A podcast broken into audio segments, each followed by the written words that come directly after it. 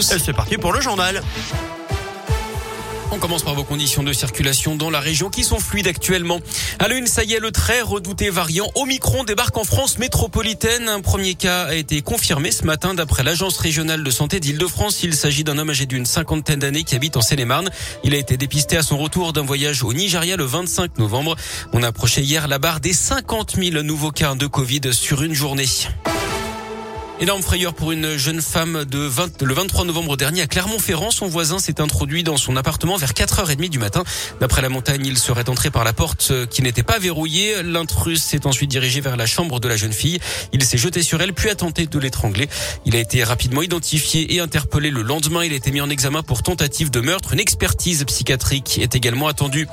Ils enquêtaient sur un trafic de drogue et ils tombent sur des images pédopornographiques. D'après le progrès, un homme a été interpellé lundi.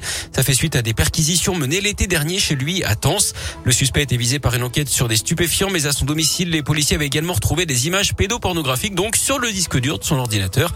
L'homme sera jugé en mai. Il a été placé en attendant sous contrôle judiciaire. Et puis la déception pour les éleveurs de volailles dans l'Ain. Il n'y aura pas de dérogation au confinement pour lutter contre la grippe aviaire. C'est ce qui inquiète les éleveurs. Euh, ce qui inquiète les éleveurs, c'est que le cahier des charges de l'AOP Volaille de Brest stipule que les animaux doivent pouvoir courir en liberté et en plein air. Les services de l'État annoncent d'ailleurs que les contrôles sanitaires seront renforcés. La famille Tuche en escale dans la région. Hier soir, l'équipe du quatrième volet des Tuches avait donné rendez-vous aux spectateurs au cinéma Pâté Carré de Soie près de Lyon.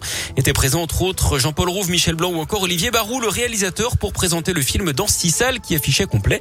Au programme, la mythique Renault 21 Nevada, un stand de churros et des centaines de bonnets de Père Noël. Puisque oui, dans cet opus, la famille Tuche vous invite dans leur maison à Bouzol le temps des fêtes de fin d'année. Les spectateurs ont donc répondu présent et l'engouement a touché le réalisateur Olivier Barou c'est les fétuches. Je crois que les gens, ils aiment bien cette famille. Euh, donc c'est pour ça que nous, notre travail, c'est de pas les décevoir, d'essayer de faire à chaque fois le meilleur film et raconter la, bonne histoire. Voilà, c'est un rendez-vous que les gens ont avec cette famille depuis 10 ans et ils veulent être là et voilà, se dire, bah, ce soir, on va, on va dîner avec les tuches. C'est pour ça qu'ils sont au rendez-vous et ça nous, ça nous fait chaud au cœur. Hein. C'est, très émouvant pour nous et très impressionnant à chaque fois qu'on arrive dans un cinéma et qu'on se dit voilà, il y a 5 salles, 6 salles, 4 salles, 2 salles pleines à craquer avec des enfants, avec des grands-parents qui reviennent au cinéma. Heureux, tout simplement. Ça nous fait plaisir. Et bonne nouvelle, un cinquième film est déjà en préparation. Il est annoncé à l'horizon 2024. Pour Les Tuches 4, le film sortira officiellement le 8 décembre prochain, vous retrouvez d'ailleurs un acteur de la région, hein, le lyonnais Jérémy Lopez.